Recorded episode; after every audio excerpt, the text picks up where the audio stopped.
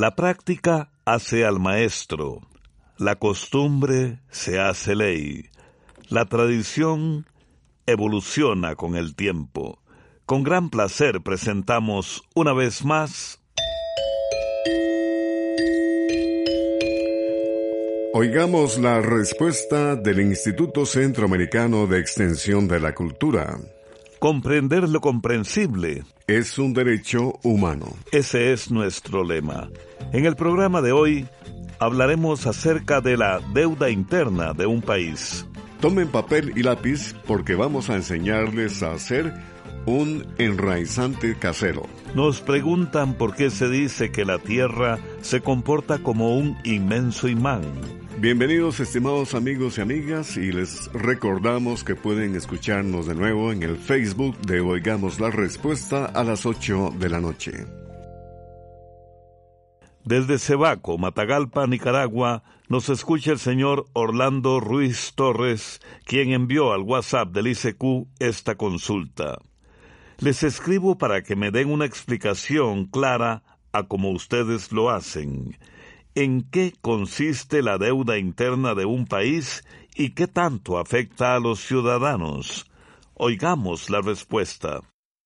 En muchas ocasiones escuchamos en la televisión, en la radio o leemos en el periódico noticias sobre la deuda externa y la deuda interna. Pero ¿en qué se diferencian estas deudas? Pues bien, los gobiernos para poder desarrollar diferentes proyectos como puentes o la construcción de carreteras, muchas veces piden préstamos pues no tienen el dinero necesario para las obras. Estos préstamos se pueden hacer a través de bancos, organizaciones e instituciones comerciales. Todo ese dinero que debe el gobierno se conoce como deuda pública. Ahora bien, la deuda pública puede ser interna o externa. La externa es la deuda que tiene un gobierno con instituciones extranjeras, bancos extranjeros o con personas de otros países, mientras que la deuda interna es la deuda que el gobierno tiene con instituciones y bancos nacionales o con personas del mismo país. Para pagar la deuda interna de un país se usa la moneda nacional de cada país, y aunque podría decirse que el dinero no sale del país, los gobiernos igualmente se endeudan y, por lo general, tienen que pedir otros préstamos para pagar lo que deben. A veces, para ahorrar dinero, aplican políticas económicas como más impuestos o el recorte del presupuesto o dineros que se usan en diferentes programas sociales, entre otras medidas que sí tienen un impacto en la ciudadanía. Transmitimos este espacio de lunes a sábado a través de diferentes medios de comunicación. ¿Es cierto que después de que se desbarate el óvulo la mujer puede quedar embarazada? ¿O será que el óvulo se vuelve a formar y a bajar?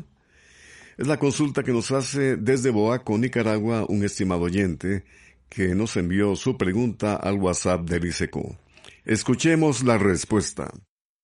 Vamos a contarle que la menstruación es un proceso natural, tan natural como respirar o hacer la digestión. Durante la menstruación, el cuerpo de la mujer expulsa un óvulo no fecundado. Para aclarar sus dudas, vamos a explicarle este asunto con más detalle. Empezaremos diciéndole que para que se dé un embarazo se necesitan dos células sexuales, el óvulo de la mujer y el espermatozoide del hombre. En el caso de la mujer, los óvulos se producen en unos órganos llamados ovarios. Todos los meses el cuerpo de la mujer se prepara para un posible embarazo. Cuando un óvulo está maduro, sale del ovario y se dirige hacia el útero o matriz de la mujer. Para recibirlo, el endometrio, que es la capa que recubre a la matriz por dentro, se llena de sangre y sustancias alimenticias. Si el óvulo es fecundado por un espermatozoide del hombre, se pegará a la matriz y las sustancias del endometrio alimentarán al nuevo ser que empezará a formarse. Pero si no ocurre la fecundación, el óvulo no se pega a esa pared. entonces muere y saldrá expulsado por la vagina de la mujer junto con el endometrio, y es cuando se da la regla o menstruación. Entonces, cuando a la mujer le baja la menstruación, no queda ningún óvulo en espera dentro de su cuerpo, pues para ese entonces el óvulo ya habrá muerto y sale, como le dijimos, durante la menstruación. Todo esto se conoce como ciclo menstrual, pues ocurre, como le dijimos, cada mes. Pasemos ahora a su otra pregunta. ¿El óvulo se vuelve a formar y a bajar? Sí, pues cada mes el cuerpo de la mujer se prepara para un posible embarazo y libera un óvulo, y de nuevo ocurre todo lo que le explicamos antes. ¿Cuándo puede una mujer quedar embarazada? Eso depende. No todos los días el cuerpo de la mujer está apto para un embarazo. Existe lo que se llama un periodo fértil que se da más o menos entre el día 12 hasta el día 18 después de la menstruación. Si se tienen relaciones sexuales durante esos días, es más probable que la mujer quede embarazada. Lo ideal sería visitar un médico para conocer un poco más sobre el periodo fértil, pues los médicos conocen bien el tema y pueden ayudarle a la pareja a realizar un cálculo más exacto. Para terminar, queremos felicitarlo por interesarse en comprender cómo ocurre la menstruación. Por lo general, se cree que la menstruación es un asunto de mujeres, pero en realidad es un asunto de derechos humanos y es importante que todas las personas conversemos sobre este tema, pues así se debilitan las creencias y mitos que existen sobre la menstruación. Música latinoamericana en este espacio de Oigamos la Respuesta. Paulina Torres de Argentina interpreta Ña Lucía.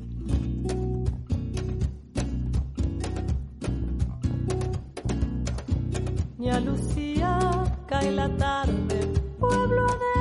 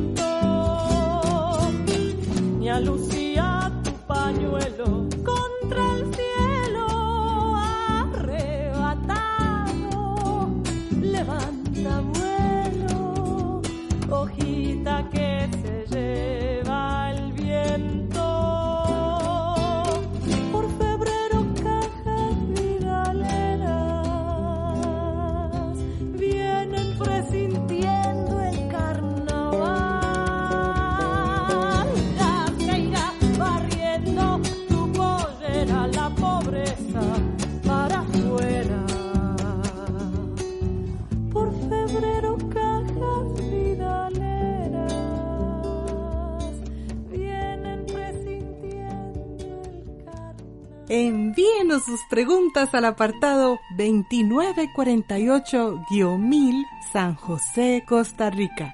También nos puede contactar al correo electrónico isq.org o encuéntrenos en Facebook como Oigamos la Respuesta. Un estimado oyente que nos escucha en Panajachel de Guatemala nos hizo esta pregunta a través del Facebook. ¿Cómo se hace un enraizante casero? Oigamos la respuesta. Hay sustancias que se pueden usar para favorecer el crecimiento de las raíces cuando se quiere sembrar esquejes o estacas. Por lo general, para esto se han usado productos químicos, pero se ha descubierto que hay varias plantas que también funcionan. En esta respuesta le hablaremos especialmente de un enraizante a base de frijoles. Para preparar este enraizante, llene un vaso con frijoles negros crudos y póngalos en un recipiente al que debe agregar un litro de agua. Déjelos en remojo durante diez horas. Después cuélelos y no bote el agua el agua debe guardarse en el refrigerador para usarse después. Los frijoles se tapan con un paño y se dejan unas 24 horas a temperatura ambiente en un lugar donde no les dé la luz del sol directamente, pero sí la claridad. Después, se les vuelve a echar el agua que había guardado en el refrigerador y se dejan por 15 minutos dentro del agua. Luego se repite todo el proceso por unos cinco días o hasta que vea que los frijoles han nacido. En ese momento se licúan los frijoles junto con el agua que se ha estado usando. Luego se pasa por un colador tratando de sacar todo el líquido que se pueda. Quedará como un líquido muy espeso. Antes de sembrar el esqueje, haga en la tierra un agujero usando un palito. Unte la punta de la estaca que va a sembrar con el enraizante que hizo, de manera que quede bien impregnada. Este enraizante natural hecho con frijoles negros también puede hacerse con lentejas, siguiendo los mismos pasos. Es importante saber que si queda un sobrante puede guardarse en la refrigeradora por un máximo de 15 días, pues después de ese tiempo pierde su efecto. Este enraizante natural tiene unas sustancias llamadas auxinas que favorecen el crecimiento de las raíces. ¿Sabía que también puede usar para estos fines la canela? Para esto tome un litro de agua, hiérvalo y agréguele de 3 a 5 cucharadas de canela en polvo. Deje reposar la mezcla unos 10 minutos y muévala constantemente. Luego, cuele o filtre la mezcla y estará lista para usarse como la receta que le dimos antes. También hay personas que mojan el esqueje o raíz de una planta, le untan canela en polvo y luego siembran la planta normalmente. También usted puede usar las hojas de sábila, pero de eso podemos hablarle en otra respuesta. En los lugares donde venden productos para la agricultura, también se consigue un enraizante que viene en polvo. Desde el Instituto Centroamericano de Extensión de la Cultura les deseamos lo mejor para este año 2023. ¿Qué se sabe de la lengua indígena cual que solo la hablan dos personas? Esta pregunta nos la hace un amigo oyente desde San José, Costa Rica, a través del WhatsApp del ICQ. Escuchemos la respuesta. El idioma cual es parte de las lenguas que hablaban varios pueblos que vivían en la península de Baja California, Arizona y en el estado mexicano de Sonora. Lastimosamente, puede que pronto se convierta en una lengua muerta o extinta, pues, hasta donde se sabe, solo la hablan dos personas, Teresa Armenda y su sobrina Daría, quienes viven en la localidad de Misión de Santa Catarina, en Baja California. Es más, doña Teresa es adulta mayor y solamente habla cual, y para conversar con otras personas necesita de la ayuda de su sobrina, quien hace las veces de traductora. Tanto doña Teresa como su sobrina Daría se han esforzado por mantener viva esta lengua, la lengua cual, y han querido enseñarla a otras personas de la comunidad, aunque parece que no hay mucho interés. Tanto han trabajado por mantener el cual que hasta abrieron un museo que mantienen con la venta de artesanías que ellas mismas hacen. Con el museo intentan preservar la herencia ancestral de la lengua cual. Nos parece una iniciativa muy valiosa de parte de estas mujeres que mantienen la esperanza de que el cual no llegue a desaparecer como se teme que suceda. Ojalá que las autoridades de su país contribuyan a rescatar la lengua cual y su historia, pues los idiomas son patrimonio cultural de la humanidad, o sea que tienen una gran importancia para todo el mundo, pues son como tesoros que no solo sirven para comunicarnos, sino que también transmiten la historia, la cultura y la identidad de los pueblos. La música comunica los sentimientos, las ideas, la identidad de los pueblos. Paco Cáceres de Guatemala y la canción Yo soy puro guatemalteco. Las notas de la marimba también baila mi corazón. Cuando bailo con mi María, hasta un grito me sale así. Qué rechulas son las inditas cuando las veo bailar el son. Con sus faldas levantaditas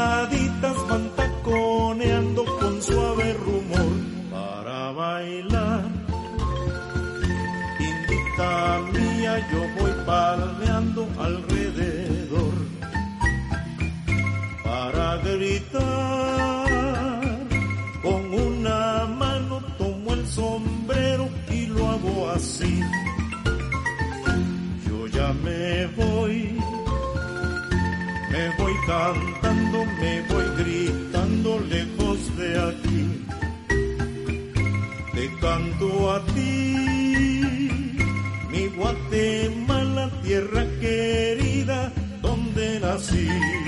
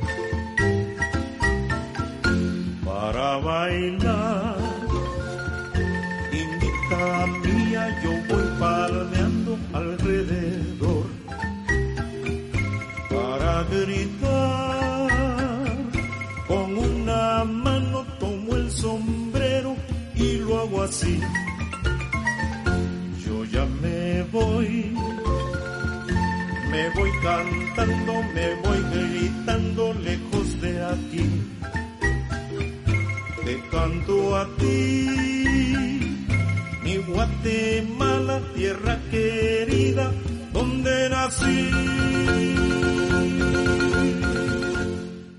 También puede contactarnos a través de un mensaje de WhatsApp al teléfono código de área 506, número 8485-5453.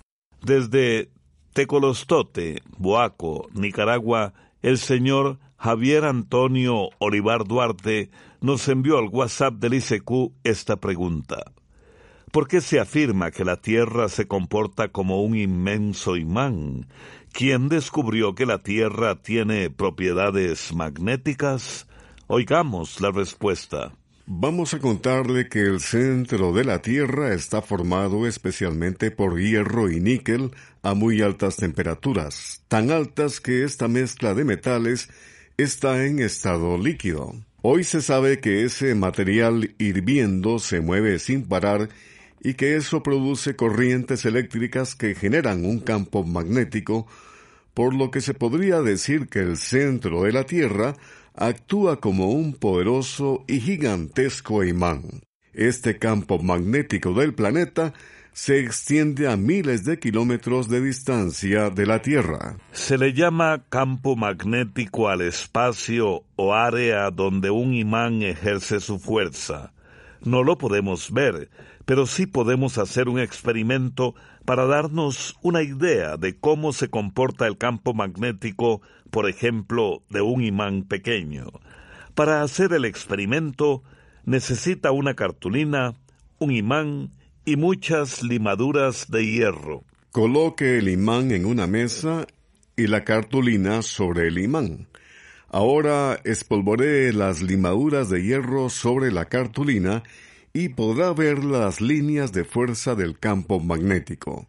Hay campos magnéticos pequeños como el de ese imán y campos magnéticos enormes como por ejemplo nuestro planeta Tierra que se comporta como si fuera un inmenso imán. Aunque el descubrimiento y la medición del campo magnético de la Tierra son bastante recientes, sus ventajas se conocían hace mucho. Por ejemplo, los chinos ya usaban la brújula hace casi dos mil años. Ellos, los chinos, descubrieron que pedacitos de ciertos minerales como la magnetita se orientaban siempre en la misma dirección y en el segundo siglo después del nacimiento de Jesucristo usaban la brújula para orientarse en el mar. Una brújula funciona gracias al campo magnético de la Tierra. Sin embargo, esto no quiere decir que los chinos comprendieran que la Tierra era un gran imán. Simplemente aprovecharon la propiedad de ciertos minerales para orientarse. Antes del año 1500 se pensaba que las brújulas apuntaban en dirección norte-sur debido a la estrella polar, o que cerca del Polo Norte había una isla que lanzaba un fuerte magnetismo. Sin embargo, en los años de 1590, un científico llamado William Gilbert ya creía que la Tierra es un gran imán y que por eso las agujas imantadas se movían solas. Su trabajo sirvió para que muchos científicos comenzaran luego a estudiar este asunto y a hacer sus propios experimentos para demostrar esta teoría y para medir la fuerza de este enorme campo magnético que es la Tierra.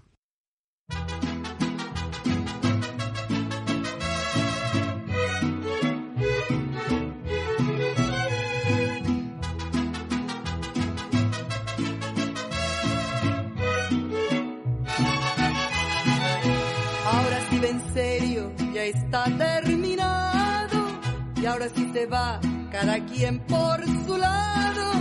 Ya empaqué tus recuerdos, amor. Me llevo tu olvido, mi orgullo, mis penas, todo lo vivido en las noches serenas, cuando hicimos derroche de amor. Ahora sí, en serio, de verdad te digo, gracias por el tiempo que estuve contigo, tiempo loco dicho soy feliz. No llevo recelos, rencor ni venganza, para tontos celos, para desconfianza. No hay lugar, ya está lleno el feliz. Ni me olvidarás, ya verás, ni te olvidaré, yo lo sé. Y aunque sufra mucho y aunque no te olvide, no regresaré. Ni me olvidarás ni te olvidaré. Y aunque sufra mucho y aunque no te olvide, no regresaré.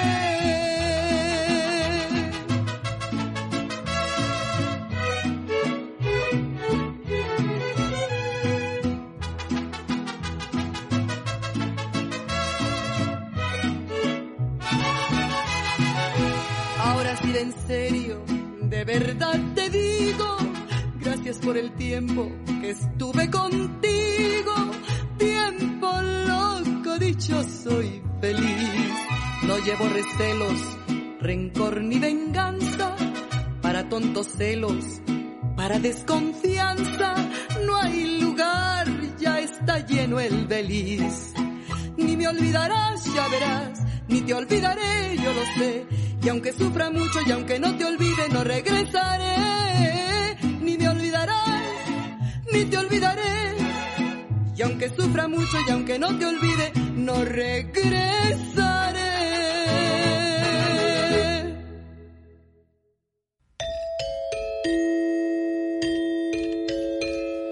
La lógica te llevará de la A a la Z. La imaginación te llevará a cualquier lugar. Albert Einstein. Nuestro próximo encuentro es mañana. Vamos a conocer de qué se alimentaban Jesús y sus discípulos. También hablaremos de la leyenda del ave fénix y entre otros temas del tamaño y características de la serpiente barba amarilla. Les esperamos.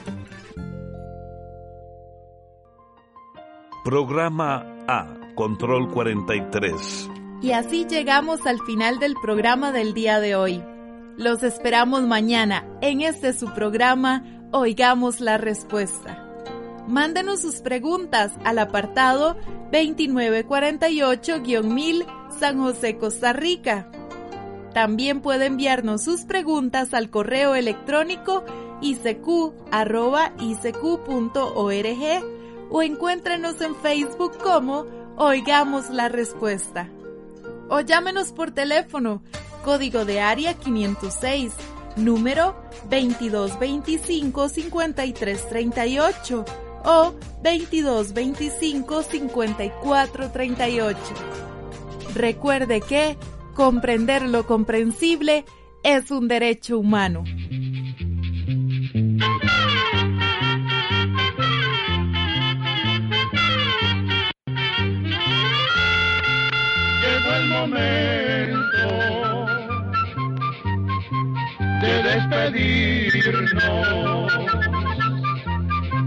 Se va a la escuela,